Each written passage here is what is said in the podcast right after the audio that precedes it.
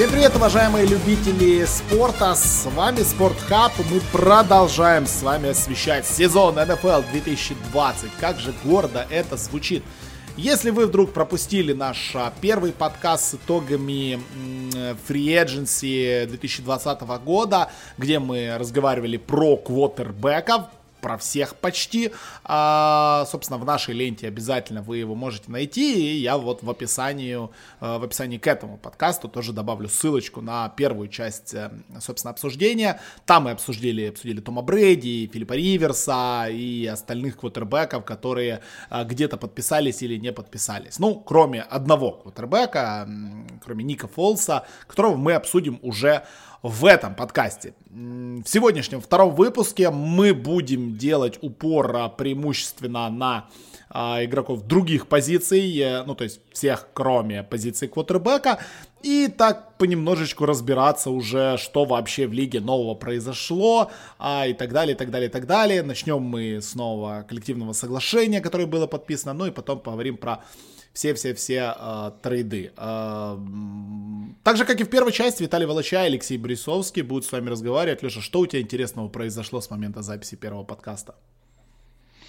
Всем привет. Э, ну, у меня интересно произошло это то, что Миннесота сделала свое э, первое подписание, скажем так, потому что Миннесота, наверное, была чуть ли не единственной командой НФЛ, которая до вчерашнего вечера вообще никого не подписала, то есть концентрировалась на обменах и на, э, и на продлениях контрактов и на отчислениях своих игроков, а тут все-таки взяли себе э, Пирса из Балтимора, что, в принципе, на проблемную позицию, но проблемных позиций еще много. У Миннесоты, наверное, обсудим еще поподробнее в, в трейде Дикса, почему это произошло. Да, до Дикса мы доберемся, доберемся немножечко попозже. Э, ну, пожалуй, начнем мы действительно с общих новостей лиги, да, потом пойдем по а, игрокам нападения, а дальше пойдем по игрокам защиты. И, ну, или, или как-то так. В общем, как-то, как-то, собственно, разберемся по ходу. Давай начнем все-таки с того, что а, над лигой висела в конце прошлого сезона, в начале этого сезона, потому что в следующем году а, в Национальной футбольной лиге заканчивалось действие десятилетнего коллективного договора между лигой и, собственно, ассоциацией игроков. А, ну и после 10 месяцев а, переговоров а, все-таки был составлен новый договор, довольно спорный договор, потому что очень много топовых, в первую очередь, игроков, там главным предводителем был Аарон Роджерс, э, протестовали против этого коллективного договора и рекомендовали всем игрокам, собственно, не голосовать за подписание. Э, но в итоге все-таки голосование прошло со счетом 1019-959, то есть на 1% больше, чем нужных 50% а, голосование все-таки прошло. Игроки проголосовали за. И новое 11-летнее соглашение а, было подписано. Э, то есть следующих 11 лет никаких проблем у НФЛ с точки зрения сотрудничества игроков э, и а, клубов не будет. То есть могут быть, конечно, проблемы, связанные, не знаю, там, с э, вирусами, войной, потопами и так далее, но, по крайней мере, с точки зрения работы все хорошо, и этот 439-страничный документ а, был подписан очень много крутых изменений, а, и, ну, вот, не знаю, давай, Леша, начнем с того, вот, что тебе запомнилось в этих всех изменениях из самого важного, а потом я буду добивать уже не самыми важными изменениями, но которые лично понравились мне. Ну, это 17 матчей, наверное, главное изменение, и, и насчет которого были как раз таки и срачи между игроками основные. Э, основное изменение как бы то, что убирается одна неделя предсезонки, добавляется одна неделя регулярки, при этом не добавляется никаких еще дополнительных э, э, боевиков. И и причиной таких разногласий, мне кажется, вот ну, были в основном и зарплаты на эту 17 неделю, потому что там установлен, блин, э, жесткий потолок по зарплате в 200 тысяч долларов, кажется, да. Э, и что, ну, собственно, что откровенно не нравилось игрокам, которые зарабатывают много, вот вроде Аарона Роджерса. Но, но при этом э, вот это изменение, как мне кажется, оно все-таки будет, э, оно пойдет на пользу э, для большинства игроков НФЛ, особенно тех, которые играют Special Teams, то есть они, они получают гарантированных как минимум 50 тысяч долларов за этот матч, э, чего они могли не получить, допустим. Ну, то есть это у, у них будет пейчек за 17 неделю, он будет выше, чем за предыдущие. Плюс э, к этому еще они получают как бы вообще дополнительные деньги, а для таких игроков это все-таки, ну, это нормальная разница, потому что вот эти все игроки Special Teams и, и ролевики, у них нет вообще никакой уверенности, что они будут в следующем году в НФЛ. И так что заработать лишние 50, э, 100 и 200 тысяч долларов для них очень важно на самом деле. А звездам, конечно, это вполне понятно, почему им не нравилось это изменение, потому что рисковать своим здоровьем за э, относительно небольшие для них деньги или обычные для них деньги, они, ну, как бы не особо горели желанием. Да, действительно, добавлен этот самый, э, это самая 17 неделя, много кто протестовал, но мы все прекрасно понимаем, что 65% игроков лиги это игроки на минимальном контракте. И для этих игроков, то есть, ну, для, для простых работяг, как ни крути, понятное дело, это очень важный момент. Сразу скажем, что, сразу скажем, что 17-я игра появится не в этом сезоне, появится максимально рано, это в следующем, в 21 году. Возможно, а, это будет в 22-м, это все-таки зависит а, сейчас уже не от игроков, это зависит от переговоров лиги а с э, телевидением, но я не думаю, что телевидение скажет нет. Конечно же, телевидение скажет да, для них лишний, э, лишняя неделя это просто идеально, и чем, ну вы понимаете, чем, чем больше матчей, тем больше денег, тем больше всего. Э, другие изменения, которые были введены, их было много, их было действительно много, это минимальная зарплата, а, поднимается, поднимается практически в два раза на, на протяжении следующих нескольких а, лет, то есть следующих 10 лет. Первый год это будет подъем минимальной зарплаты на 20%, ну и дальше каждый год она будет подниматься, подниматься и подниматься, и до 2030 года минимальная зарплата а, будет 1 миллион долларов США. Это, э, опять-таки, шаг в сторону тех, кто, скажем так, э, носит рояль, да, в сторону простых А тебе не похоже это все на коммунизм на самом деле? Ну, подожди, вот как раз-таки при коммунизме Роджерс бы получил свое, и у него все было отлично. Здесь это чистейшая демократия. Игроки сами виноваты, что у них 65% а, собственно, игроков всех, да, 50 55 человек ростер, 32 команды и так далее. Вы посчитайте, сколько это игроков, да?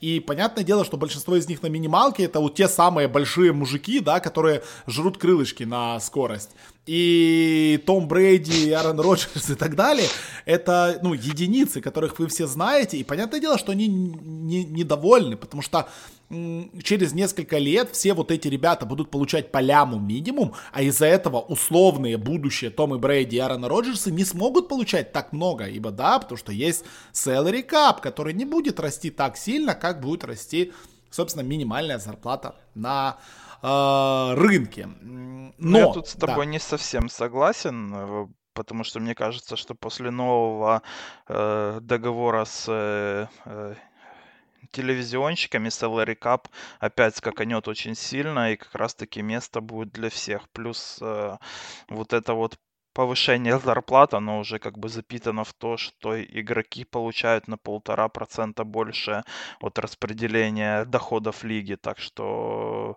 мне кажется, что выиграют на самом деле все. Да, возможно, возможно, ты прав, действительно должны выиграть все. И вот опять-таки я много читал, в первую очередь в комментариях на Reddit и так далее, что почему они так долго воевали за этих полтора процента. Ну, было у игроков 47% от revenue лиги, а стало 48 с половиной, э, бла-бла-бла, и то 48 с половиной у них будет только когда появится 17 игра, неужели, э, неужели ему не могут уже дать 50%, как они хотят, да и, и подписать на 20 лет это себе, потому что игроки хотят 50-50 сплит, но получили они пока 48 с половиной.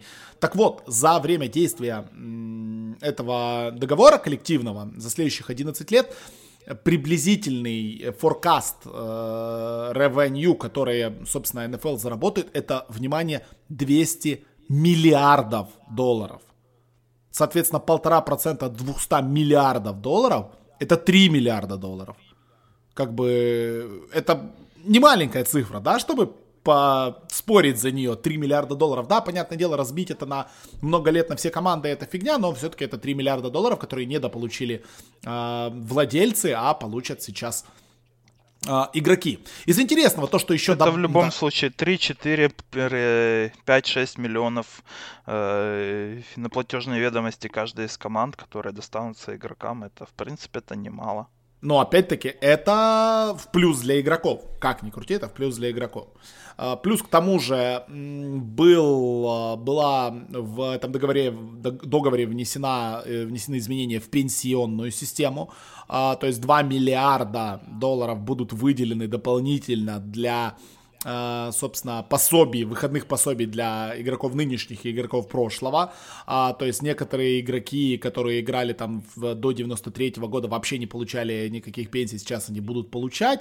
А, и 700 игроков, которые играли как минимум 3 года, но не 4, до 93 -го года получали, а, теперь получат по 22 тысячи долларов каждый год до 2025 года. То есть до этого они вообще ничего от лиги не получали.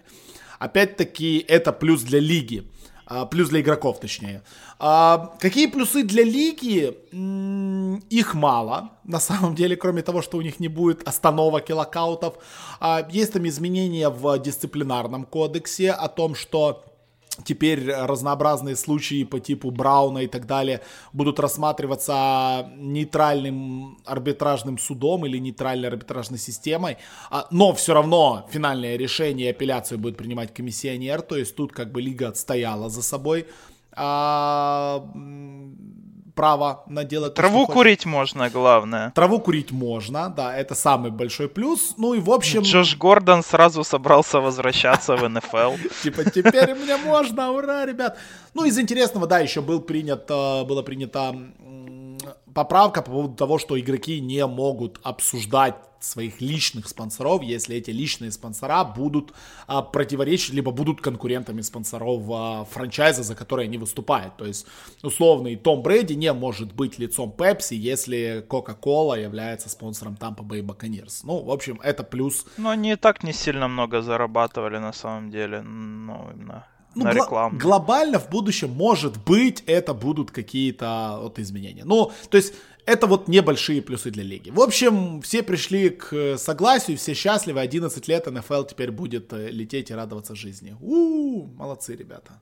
Я, я... Ну, ну, тут на самом деле эта сделка, я так думаю, что выгодна для игроков больше.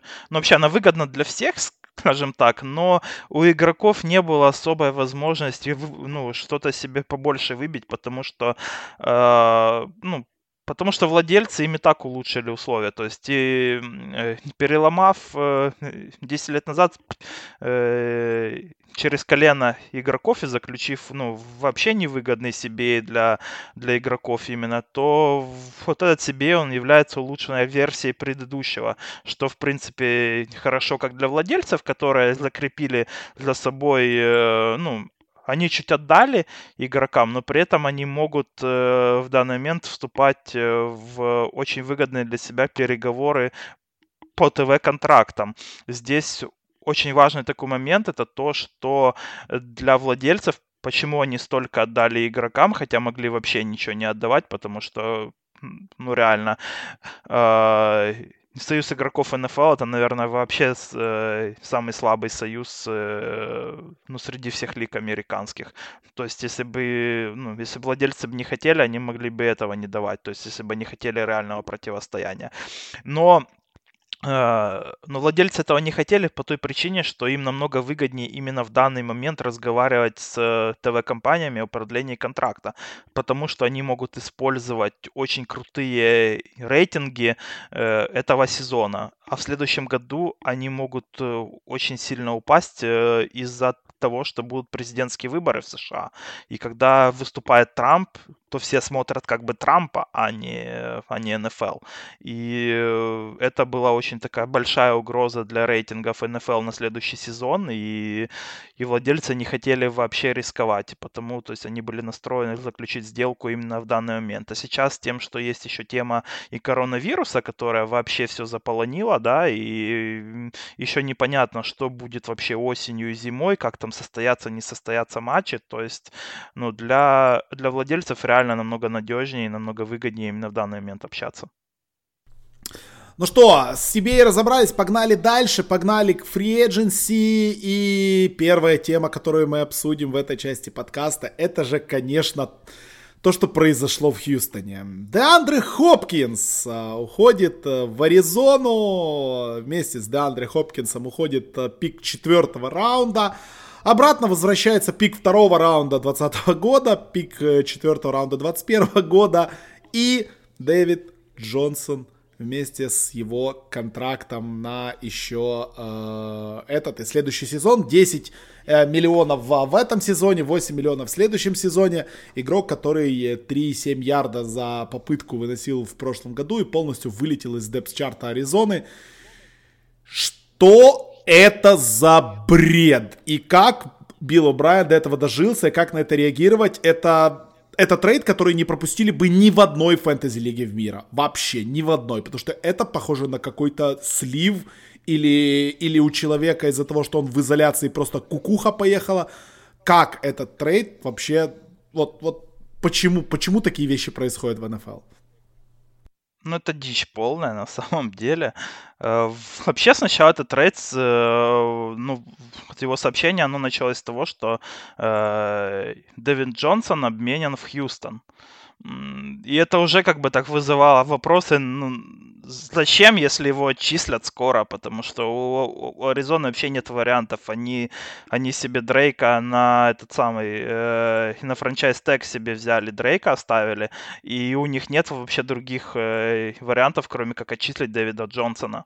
Вы себе его можете взять вообще бесплатно, то, ну, то есть там за какую-то зарплату, конечно, но ну, в любом случае это было бы меньше, чем 20 миллионов на два года, которые сейчас Дэвид Джонсон будет получать в Хьюстоне.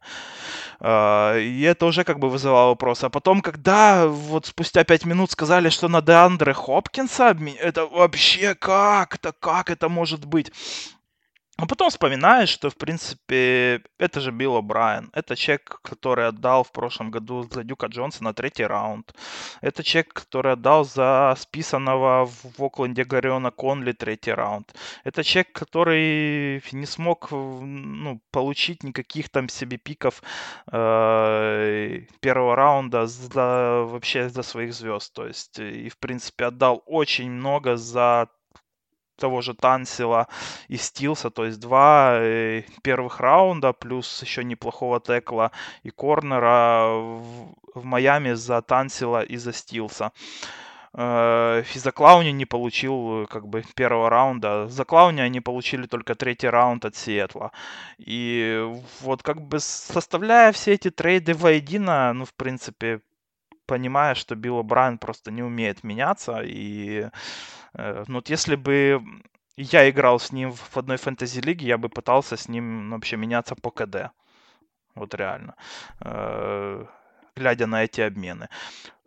Так что в целом этот трейд, он, он вписывается в такую в логику Хьюстона, который все последние годы, ну, в принципе, все время под э, управлением О'Брайена, они пытаются затыкать свои дыры именно текущие в данный момент, но при этом открывая еще больше дыр э, и следующие годы.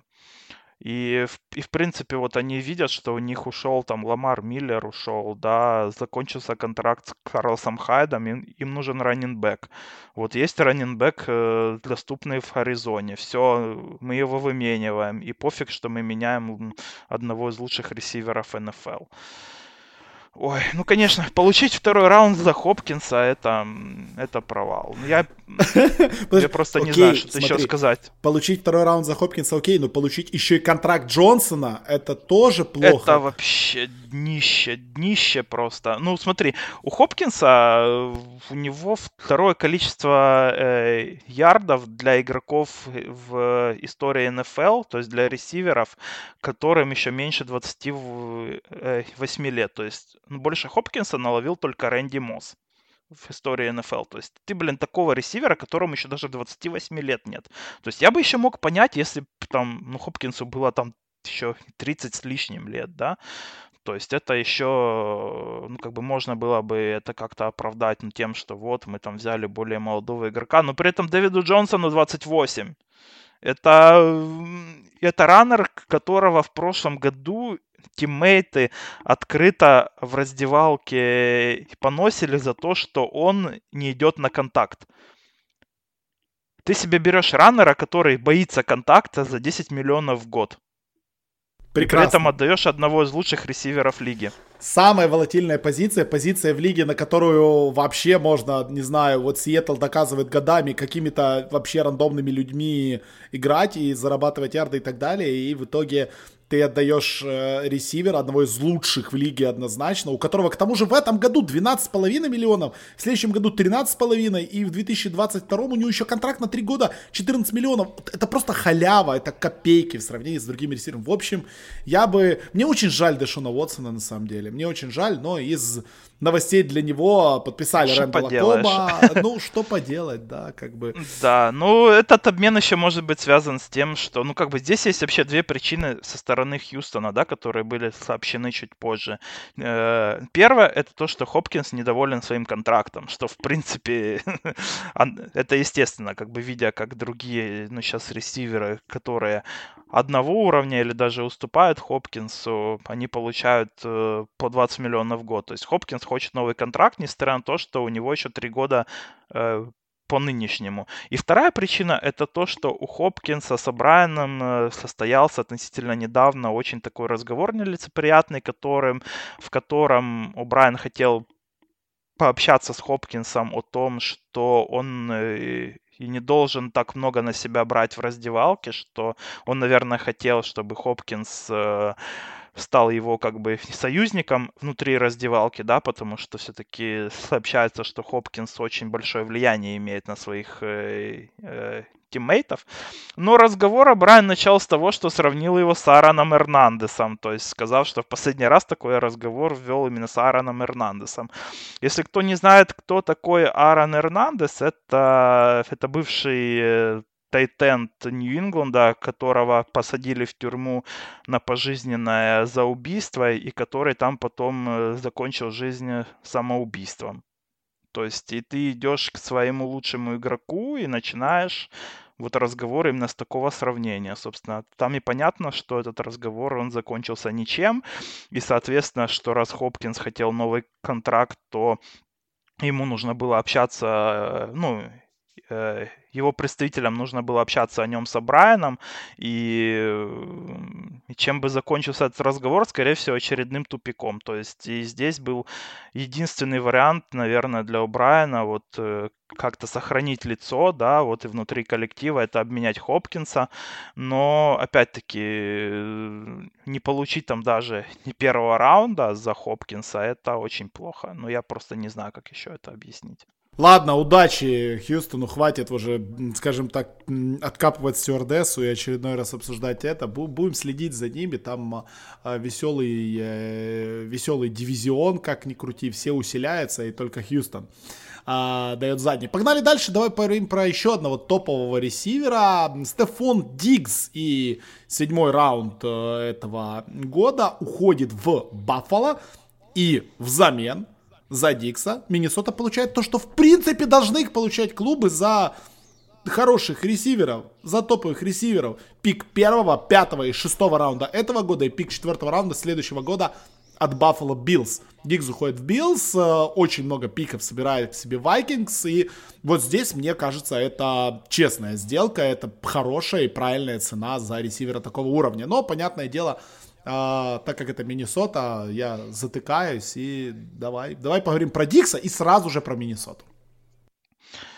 Ну, я с тобой согласен, да, что это в целом, эта сделка нормальная для обеих сторон. То есть, э, если Баффало себе хотели топового ресивера, а Дикс это, безусловно, топовый ресивер, потому что по своей эффективности он входил в прошлом году в топ-3, это один из лучших раут-раннеров лиги, это, это лучший контест-кэтч э, именно ресивер НФЛ прошлых лет. Это даже не Хопкинс, а именно Дикс был. Э, и за такого ресивера, то есть ты, в принципе, должен отдать свой первый раунд, плюс еще несколько пиков. То есть Баффало это сделали, и вот они это сделали, скорее всего, для того, чтобы помочь таки Джошу Аллену выйти на новый уровень. Лично я в, в Джоша Аллена не верю, но это как бы другая история уже. Но Дикс уж точно ему должен помочь, потому что, в принципе, для для квотера, который не обладает э, очень точной рукой, такие как бы ресиверы, как Дикс, которые, во-первых, очень круто открываются, а во-вторых, они еще и контест кетчи делают, то э, это может повысить процент комплита Алина ну, сразу и на несколько пунктов. Для Миннесоты ей было вот, почему она получила сразу там 4 пика, да, а, а не первый и третий, допустим, раунды. Ну, это потому, что у Миннесоты просто громадное количество дыр в ростере сейчас, э, забитая платежная ведомость.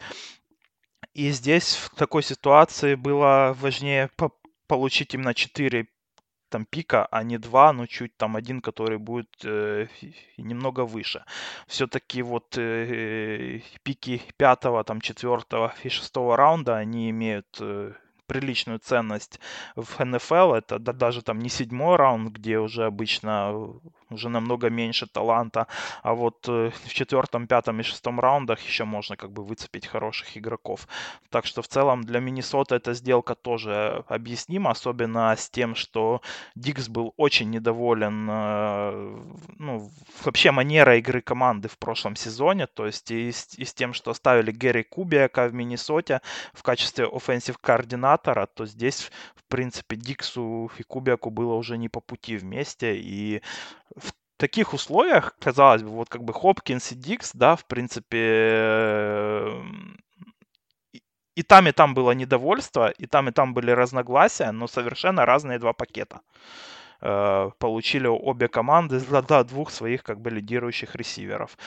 Так что для Миннесоты, в принципе, нормальный обмен. Мне, конечно, э, мне грустно, что Дикс уходит с точки зрения как бы фаната Миннесоты, потому что игрок реально классный. Это единственная была дива в команде, и мне кажется, что одна дива в команде это как раз-таки то, что надо. То есть э, просто хорошими мальчиками тоже особо не повыигрываешь. Нужен был игрок, который способен зажечь других, и Дикс был как раз в Миннесоте таким игроком. Плюс и контракт у Дикса очень классный, то есть там 70 э, миллионов на 5 лет, один год из него только прошел.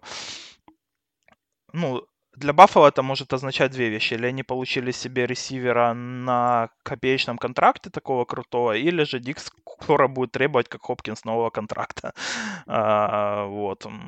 Но это уже проблемы Баффала. То есть, а так Миннесота в целом этим обменом, что какой-то минус можно, если найти из этого, то это то, что особо не освободили место в платежной ведомости на этот год, потому что освободили всего 5 миллионов, э, это не так много, но освободили деньги и на следующие сезоны, где у Кирка Казинса будет э, более крупный контракт. Так что в целом теперь Миннесота имеет э, 13, кажется, пиков на этом драфте. И, в принципе, с учетом э, относительно неактивности Vikings на рынке свободных агентов, я думаю, что они планируют закрывать свои дыры именно на драфте. Ну, смотрится довольно неплохо это все для Вайкинг. Посмотрим, что будет дальше. Э, с оптимизмом ты смотришь грядущий сезон, да? А, окей. Раз зацепились за ресивером, конечно, стоит поговорить еще про двух ресиверов, а, про которых нужно поговорить. А Мари Купер получает экстеншн в а, новый контракт, не экстеншн, новый контракт в Cowboys. Cowboys теряют э, Рэндала Коба и подписывают Купера на 100 миллионов э, долларов пятилетний контракт, из которых 60 гарантированы. После подписания этого контракта Амари становится вторым по количеству денег, которые зарабатывает за год ресивером в лиге после Хулио. И в целом, если суммировать, он, э, по-моему, на четвертом месте после Одела Бекхэма, того же Хулио и Майкла Томаса. То есть вот Амари Купер дал хороший сезон и получил нужные деньги. Битрайтеры Далласа считают, что это хорошая сделка. Я считаю, что это дороговато. Я считаю, что это даже очень дорого. Я считаю, что можно было его, ну, миллионов за 17 подписать на год, да, и пятнашку какую-то сэкономить, учитывая, что в следующем году нужно давать Прескоту. Но в итоге Мари Купер 100 на 5, что ты думаешь, много, мало? Так коротко про этого молодого человека.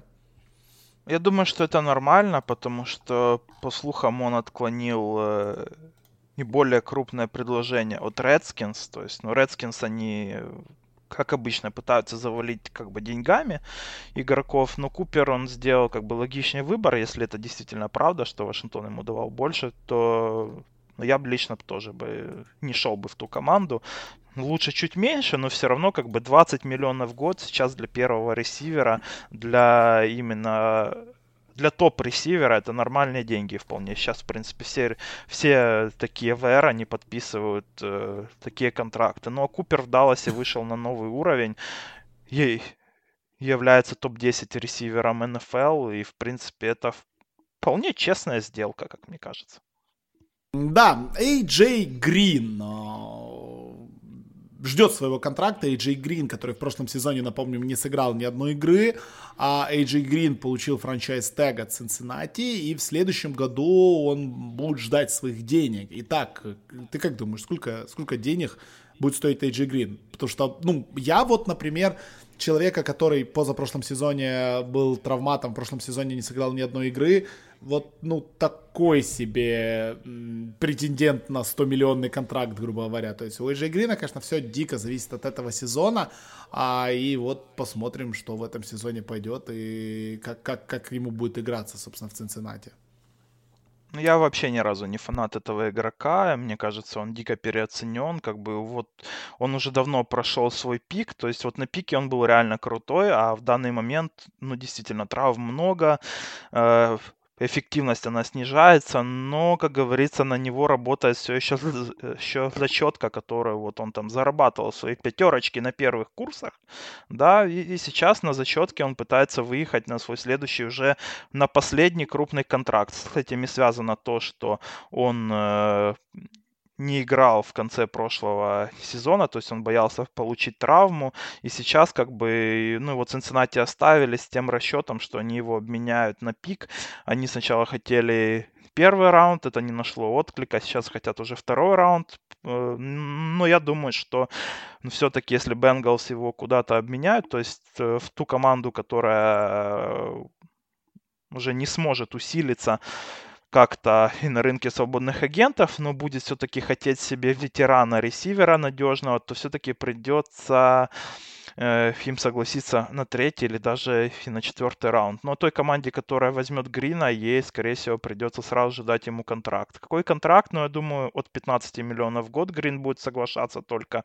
То есть где-то 15-17 миллионов в год на 3-4 сезона. Вот я думаю, где-то э, такой контракт э, вот сейчас хочет Грин. Но здесь осложняется еще тем, как бы ситуация для Цинциннати, это, это что драфт этого года называют одним из лучших в истории э, именно для ресиверов. Я думаю, кстати, именно с этим и связан вот обмен, допустим, того же Дикса, да, потому что Миннесота считает, что она сможет во втором, третьем, ну, поможет и одним из двух пиков и первого раунда найти себе ресивера не хуже Дикса то вот, ну, возможно, и те команды, которые захотят себе Грина, они еще подумают два или три раза насчет того, обменивать свой второй или третий раунд на этого игрока, или же лучше его будет потратить на одного из проспектов. Окей, погнали, поговорим, опять-таки, не, не так размашисто, как мы говорили, наверное, про квотербеков и про ресиверов, про другие очень важные подписания, в первую очередь защитные подписания, потому что есть моменты, про которые стоит поговорить. Будем стараться не останавливаться очень долго на каждом, да, потому что так этот подкаст будет продолжаться не, не час, а часа два. Ну и начнем с корнербеков, потому что очень много интересных корнербеков получили классные бабки в этом межсезоне. Начинаем а, с а, бывшего игрока Dallas Cowboys, корнербека Байрона Джонса, а, который получает великолепный контракт в Майами, 82,5 миллиона на 5 лет, из которых 55 гарантированы. Собственно, Байрон Джонс становится самым высокооплачиваемым корнербеком лиги, 16,5 миллионов долларов в, в год. Ну и напомним, что самым высокооплачиваемым корнером лиги до этого момента был Хавьен Ховард, а, корнербэк, тоже Майами Долфинс. В итоге 31,5 миллион в год а, платит команда, платит франчайз своей паре корнербеков. Это, конечно, прям космическая, космическая цифра. И, ну, посмотрим, как они будут работать. Да, эта цифра, скорее всего, полезет вверх, э, когда в следующем году Рэмс придется давать экстеншн Джейлену Рэмзи. Э, но, в общем, вот такое вот интересное подписание. Без сомнений, это классный игрок, у которого, конечно, с точки зрения статистики для корнербеков, да, все очень всегда ценят количество там перехватов и так далее. У него всего два перехвата за 79 матчей сыгранных, э, и один из них это Хейл Мэри, который бросил никто другой, как Хамис. А, но, в общем, это действительно крутой игрок, но, опять-таки, денег, конечно, получил он прям очень много. Есть что добавить по, по этому молодому человеку? Ну, Майами сейчас надо, опять-таки, переплачивать, чтобы туда шли, несмотря на то, что, в принципе, Брайан Флорес себе в первый сезон, он себе создал хорошую репутацию, по взаимоотношению с игроками. То есть мы видим по этому сезону, что Майами сделала сразу несколько крупных подписаний. То есть они там себе набрали еще лайнбекеров и пасрашеров на 30 миллионов там на 3 года контракты пораздавали, такие как бы стандартные. А, но вот э, Байрон Джонс и Ксавин Ховард, во-первых, это открывает возможность для обмена Ховарда, если они захотят. А во-вторых, если не захотят, то ну, сразу ну, как бы могут закрыть обе бровки, создать вот эту новую no-fly zone, которая была до недавно вне времени в Бронкос, и это очень круто. Как бы это лучше, чем вкладывать деньги в тех же лайнбекеров, как мне кажется, но чуть хуже, чем в пасрашеров. Э, ну, в целом нормально, как бы Джонс молодой, ему сейчас 27 лет, 28 лет будет ему в, в конце сентября. Э, и в целом для такого игрока, то есть это не какой-то сбитый летчик. И если вы хотите подписать себе крутого игрока, который еще и молодой, то нужно платить много. Так что так что Майами, думаю, что делают все правильно, потому что они, они себе взяли качество хотя бы, то есть они не набрали себе прям толпу каких-то игроков там за, за 5-6 миллионов, как некоторые другие команды. Сейчас до них дойдем, да. Взя... Да, сейчас мы до них дойдем. Они набрали, ну вот они взяли себе реально качество, и, и Джонс это игрок, который может делать разницу. То есть ну, я не вижу проблем.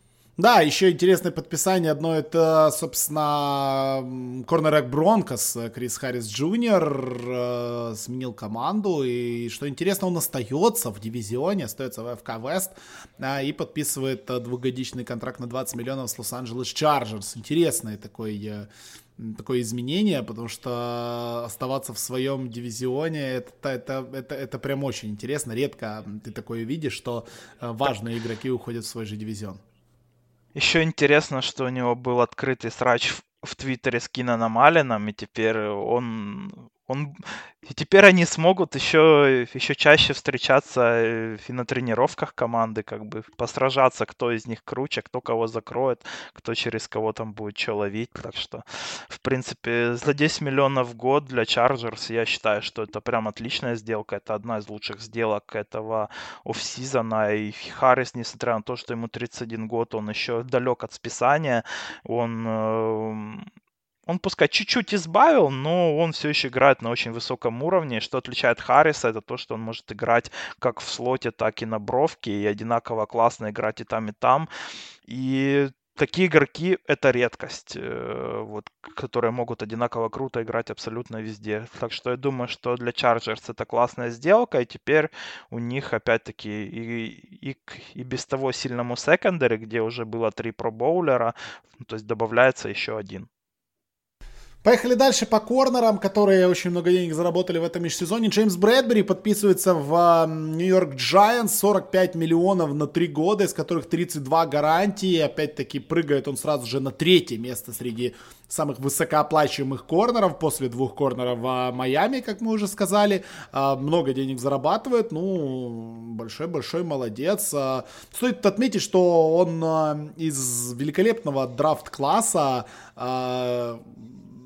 корнеров вместе в лигу он пришел с Джейленом Рэмзи, с Илаем Эпплом, Верноном Харгривсом, ну то есть там огромная движуха, с тем же Хавином Ховардом, а, с Маккензи Александром и так далее. Это все люди, которые пришли в один драфт, вот прям такой драфт корнербеков, конечно, великолепный был. Ну, Giants хорошего игрока подписали.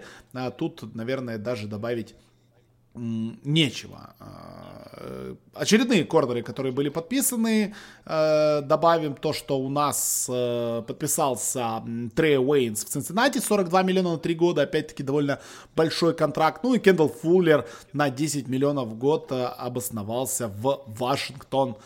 Redskins. Это еще не все изменения, может быть, какие-то еще нас ждут, но глобально мы видим, что потолок для корнеров все повышается и повышается. Э, не буду кривить душой, скажу честно, что и я, если брать игроков защиты, в первую очередь обращаю внимание на корнербеков, наверное, точно так же обращают внимание и очень многие казуальные зрители НФЛ, и это значит, что, собственно, будут расти эти ребята в цене, будет их зарплата расти, ну и я за них только рад, потому что Э, очень важная позиция на поле, как ни крути. Ну, ну увеличится количество э, э, паса в лиге, да, все равно увеличится количество ресиверов на поле, и потому вполне логично, что, что каждой команде нужно сейчас 3-4 корнера качественных, потому их цена растет качественных. Но среди этих контрактов, на самом деле, я офигел с контракта Фуллера. Ну, это, конечно, игрок, э, которого Канзас и брал из Вашингтона, да, который был в, Вашингтоне одним из лучших слот-корнеров лиги, но все равно ему прогнозировали, вот, для сравнения, да, он получил как бы 40 на 4, и для сравнения ему, ну, вот, независимые ресурсы, которые оценивают контракты, которые получат игроки в офсезон, они прогнозировали контракт для Фуллера как 5 э, миллионов, ле... 5 э, миллионов долларов на один год. Он получил 40 на 4. Ну, это Вашингтон. Они любят переплачивать, хоть там новая власть, но, но повадки остались как бы старые. Но опять-таки в Канзасе его использовали больше как сейфти в последние годы. Выглядел он там неважно. Возможно, э, в Redskins ему найдут лучшее применение, опять вернут его в слот, и может быть этот контракт будет не такой плохой. Он все-таки еще молод. Но в целом меня это шокировало слегка. Вот такая сумма и количество лет для Фуллера. Да, согласен. Ну, блин, это Вашингтон. Хватит уже удивляться тому, что делают Редскинс. Э, давным-давно э, забудьте и Ну, я после Альберта Хейнсворса вообще ни чему не удивляюсь от Вашингтона. А, погнали дальше. Pass rusher ы. Дефорест Бакнер покидает э, Сан-Франциско. Ну, это было понятно. Сан-Франциско не может позволить себе всех содержать, скажем так. Ну и в итоге на выход пошел этот 26 летний defensive tackle, а, уходит он в Indianapolis Colts, взамен, а, собственно, Сан-Фран получает 13-й общий пик этого драфта, а, и я считаю, что это очень-очень неплохо, ну а сам Бакнер получает 84 миллиона на 4 года, и, ну, понятное дело, это действительно крутой, очень крутой игрок, для Индианы. И Индиана не только нападение свое усилила, по их мнению усилила. Если вы послушаете нашу первую часть подкаста, вы, наверное, э, поймете, что мы не то чтобы согласны с тем, что они усилили свое нападение, а, но защиту Это еще не точно, скажем так. Да, это еще не точно. Но защиту усилили, конечно, очень сильно, потому что Бакнер это, ну, действительно один из э, лучших и, ну, 26 лет все-таки молодых игроков лиги. А, что ты думаешь по Бакнеру? Ну, я думаю, что дорого. Я думаю, что хорошая сделка для Сан-Франциско, конечно, которые поюзали Бакнера 4 года и практически получили тот же пик, э, под которым его брали изначально. То есть они смогут на драфте взять э, еще одного талантливого игрока себе.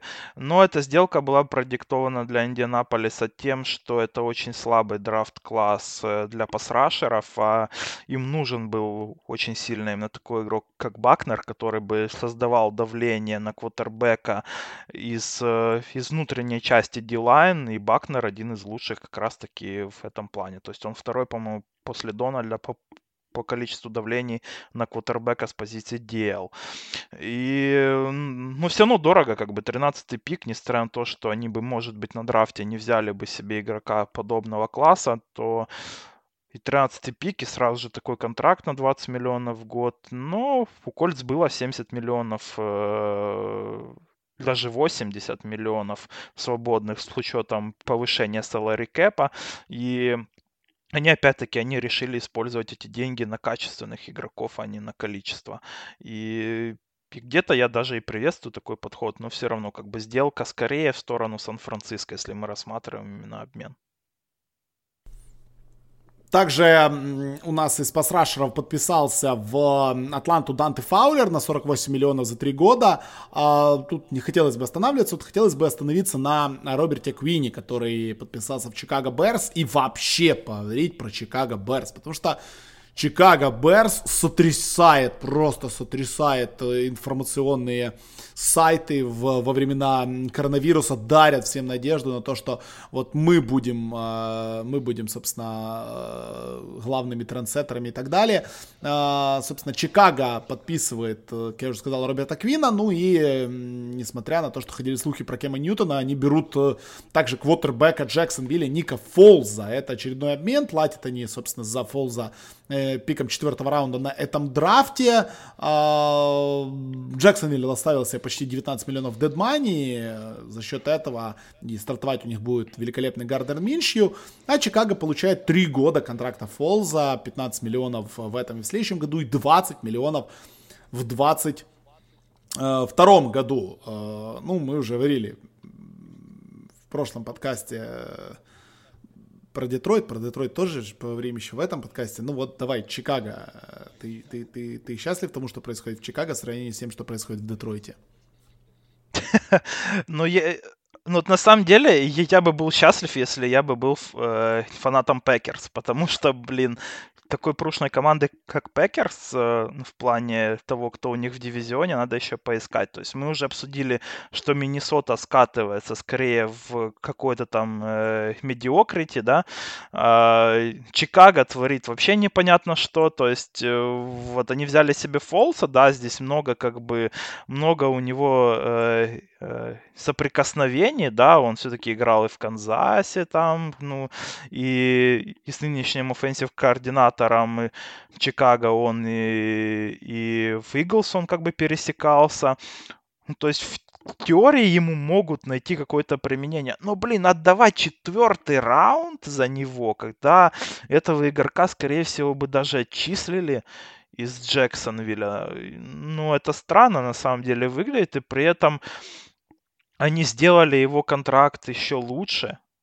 То есть вдумайся в это. Они после этого обмена они еще сделали маленькое изменение в, это, в контракте Фолса, но такое, что он, он сможет сам после двух лет, то есть опт-аутнуться из этого контракта. Ну, то есть, блин, вы отдаете четвертый раунд, э, берете и так плохой контракт, ну, пускай не такой плохой контракт, каким он был для Джексонвилля, те все-таки много гарантий у себя оставили, но все равно, как бы, ну, это прилично по 15 миллионов в год для игрока, который вам вообще э, ничего не гарантирует, то есть, в моем понимании, Фолс им не гарантирует даже апгрейда над Мичем Трубиски. То есть, ну, нет реально такой гарантии. То есть, вот э, возьми практически любого квотербека, о котором мы общались с тобой в прошлом подкасте, и это, в принципе, гарантированный апгрейд над Трубиски. Фолс я не уверен. И, ну и что это вообще такое? То есть, ну, в общем, на месте болельщиков Packers я был бы доволен, на самом деле, если бы я это видел. Э, вот эти все move ы команд из дивизиона. По Роберту Квину, ну, как бы сумма э, в 70 миллионов, она выглядит внушительно, но там всего 30 миллионов гарантии, это, в принципе, нормальный контракт. Здесь э, контракт на 5 лет, он, ну, чисто для того, чтобы размазать удар по платежке для Чикаго, у которых, э, которые вообще вошли в офсезон с минусовой платежкой и как-то все равно умудряются подписывать вот эти вот контракты. То есть Квин был взят э, на замену Флойду, скажем так, за те же деньги, которого э, отчислили просто из Чикаго. И в целом, как бы, Квин такой, он, несмотря на то, что у него секов мало, но он давление много создает. И в свои 30 лет он даже стал таким где-то игроком э, underrated стал. Но самая дичь, по-моему, для Чикаго это контракт Джимми Грэма. Я вот даже не знаю, что меня шокировало больше. 16 миллионов Джимми Грэму с 9 миллионами гарантии или обмен Деандре Хопкинса такой. Потому что Джимми Грэм, ну это человек, про которого за последние пять лет я не, не ну, ну, вообще ничего позитивного не прочитал. То есть э, все, что я читал про Грэма, это то, что он э, травмат, списан, давай на пенсию, блин, иди нафиг, когда тебя уже отчислят. Это вот единственное, что я читал про Джимми Грэма. Тут я просыпаюсь, и ему дают 16 миллионов на два года. Я такой, что? Это в команде, которая уже имеет контракт э, Трея Бертона и еще 8 тайтендов. То есть там, блин, практически пол команды сейчас это тайтенды в Чикаго. И, ну, это реально очень странно выглядит. Ну, ты знаешь, меня шокировала даже не сумма, а то, что на два года, на два года, на мать вашу. Ну, 9 гарантий. 9 гарантий. Ну, там еще меня больше, так как я, да, болею за Сиэтл, меня больше шокировало то, что Грега Олсона подписали, это вообще прям трупа выкопали. И, ну, окей, они, в принципе, на одном уровне, мне кажется, да, Джимми Грэм, Грег ну, Олсен. Вот, вот. Олсен, Олсен, когда играл, он был эффективен. Грэм, когда да, даже играл, он последний раз был эффективен еще в Новом Орлеане.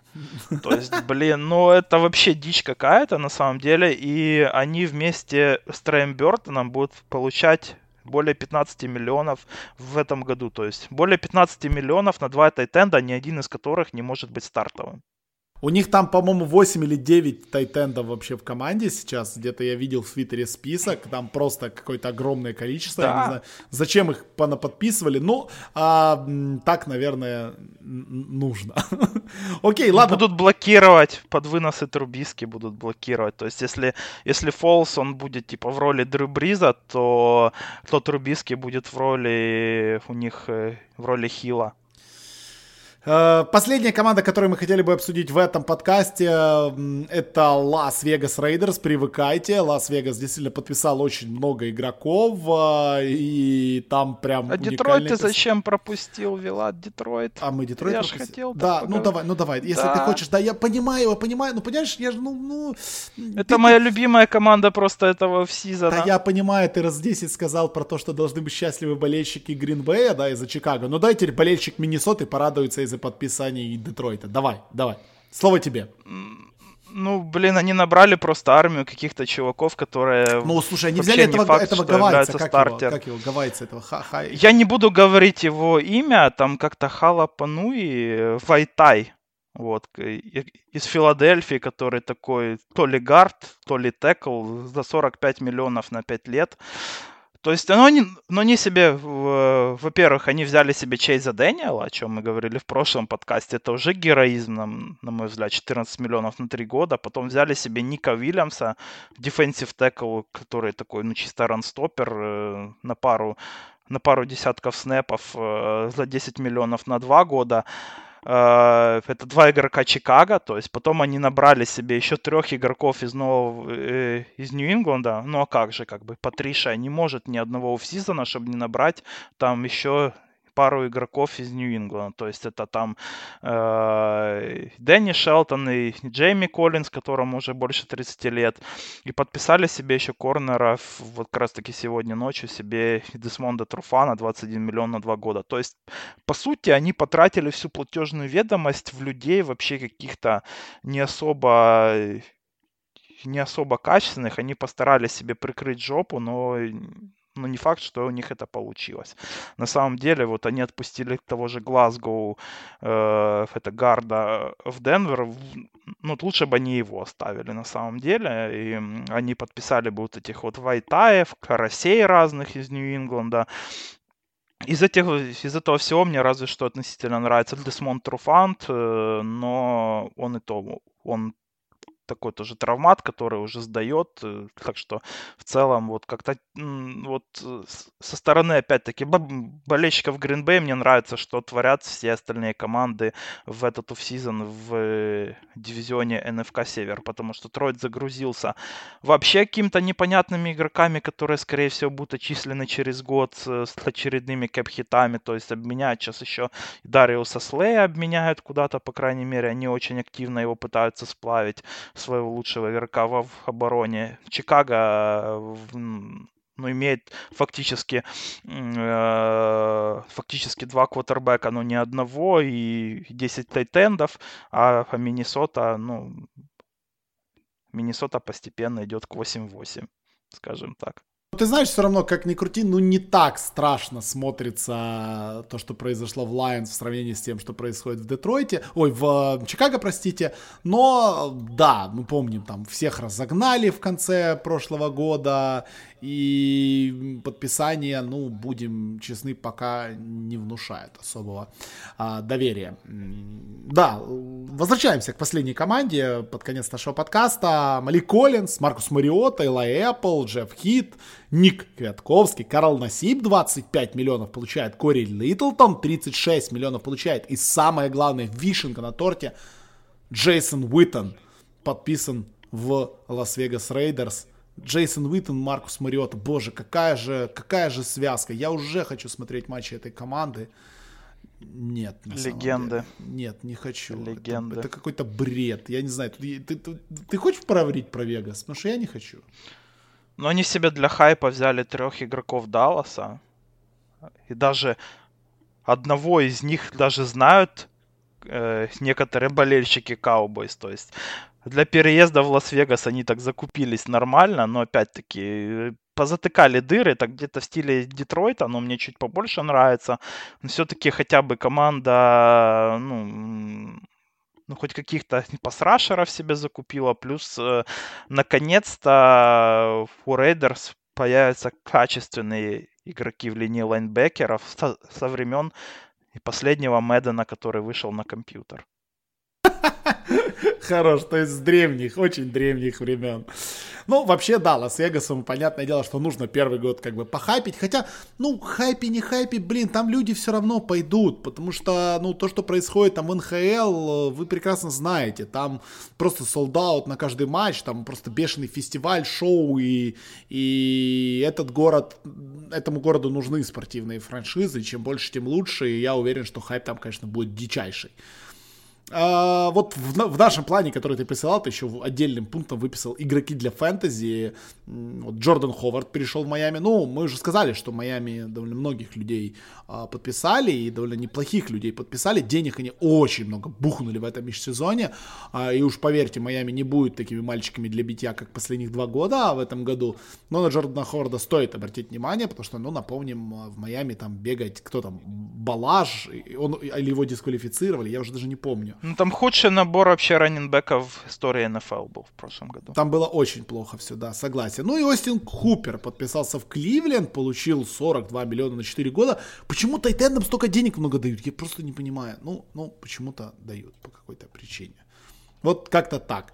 А, я могу еще зачитать очень много интересных а, подписаний, но, наверное, глобально ничего супер критичного не произошло. Из интересного, конечно же, мы все следим за тем, как закончится история с э, одним из самых топовых пасрашеров лиги Джадованом Клауни, который хочет про 20 миллионов в год, но пока, скажем так, люди делают вид, что он не существует, 20 миллионов в год никто ему не, не дает. Э, а так, вот, читаю, Мерседес Льюис в Пакерс подписан за 2 миллиона, Рэмс за 17 миллионов подписали Эшена Робинсона, Дитекла, Детройта, бла-бла-бла-бла-бла-бла-бла. Ничего супер-супер важного у нас вот не произошло, пока все остальное мы, кажись, уже проговорили.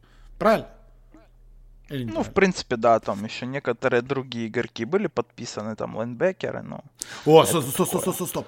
Cowboys переподписали кикера Кая Форбата. Это важно. Это, это очень Это важно.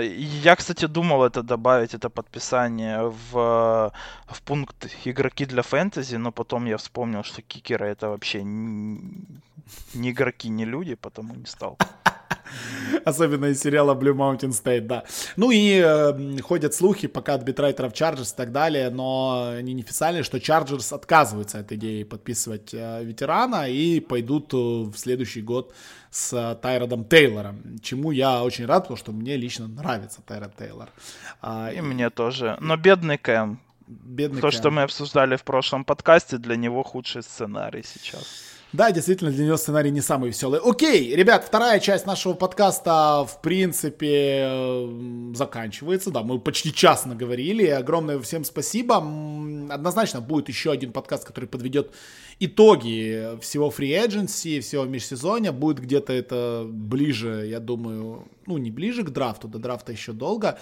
Может быть, через несколько недель. То есть, вот если будет о чем поговорить, поверьте, мы соберемся и поговорим. Может, будет какая-то информация по поводу того, когда добавится в каком сезоне 17 матчей, когда стартует сезон НФЛ. В общем, будем держать руку на пульсе сидеть дома, смотреть в наши твиттеры и ждать анонсов от НФЛ, ну и следить за всеми моментами, которые еще не закрылись. Конечно же, вот тот же Клауни, тот же Кэм и так далее, и так далее, и так далее. В общем, есть еще много интересных моментов, за которыми мы будем с вами следить. Огромное-огромное спасибо нашим патронам, которые нас поддерживают в эти тяжелые времена. Мы прекрасно понимаем, что и для вас эти времена могут быть тяжелые. Многие из вас а, либо работают из дому, либо, не знаю, занимается каким-то, может быть, э, частным бизнесом, который сейчас в эти тяжелые времена страдает, поэтому может вам не так легко поддерживать нас. Но спасибо вам, потому что нам тоже в эти времена не особо легко, а, как вы прекрасно понимаете, ибо ну, разговаривать нужно о чем-то, а новостей как бы все меньше и меньше в мире спорта. Но Спасибо огромное за поддержку. Присоединяйтесь к нашему Patreon клубу, скажем так. Нас там довольно много, у нас весело, у нас очень классный чат, и даже когда весь мир на паузе, наш чат на паузе не стоит, и наш Patreon клуб работает, там появилось несколько подкастов. И там много новых вообще всего появилось, то есть появились стримы появились от нас, и, и много подкастов новых в том числе, и чисто футбольных, то есть по АПЛ и по серии А. И, и вообще много всего нового, много новых плюшек, так что заходите к нам на Patreon, смотрите, выбирайте подходящий для вас пакет, присоединяйтесь. Да, да, да, присоединяйтесь и давайте вместе с нами э, в изоляции, в самоизоляции, но все же переживать вот эту вот эпидемию или пандемию, уже правильно сказать, коронавируса. А, всем здоровья, ребят, спасибо, что нас слушали. Мойте руки, будьте осторожными на улице, старайтесь не собираться в большие скопления народа и, в общем, берегите себя и своих близких. А, ну и следите за межсезоньем в НФЛ. У меня NFL Network вчера весь вечер был дома включен. Ну, а что еще сейчас, как говорится, смотреть? Там хотя бы какие-то новости. Алексей Борисовский. И бесплатный, кстати, и бесплатный. еще, да, да, еще да, да. новость. Да, они бесплатные же сделали, э, Хеликпас бесплатный сделали там до июля, кажется. Вот НФЛ и НБА они сделали такую акцию, так что можете посмотреть и NFL Network теперь бесплатно, и в целом и, и прошлые матчи, какие-то классические матчи, там, там много всяких плюшек. Так что если вы хотите знакомиться с миром НФЛ, если вы допустим, или только недавно к нему присоединились, то теперь можете взять себе бесплатно эту подписку и смотреть э, какие-то легендарные матчи в, э, в классном качестве. Да, да, это большой плюс. Заходите на, на NFL TV, в League Pass, регистрируйтесь и бесплатно смотрите. Действительно, вы можете, пока сидите в изоляции, посмотреть легендарные камбэки Patriots против Атланты, еще какие-то супер суперболы старые, ну, все что угодно. Coaches Films, нарезки, Классный подарок от НФЛ, за что им большое спасибо. Все, прощаемся. И так затянули. Алексей Борисовский, Виталий Волочай. Это была вторая часть подкаста про фри в НФЛ. И спасибо всем огромное, что слушали. И до скорых встреч, ребят, до скорых встреч.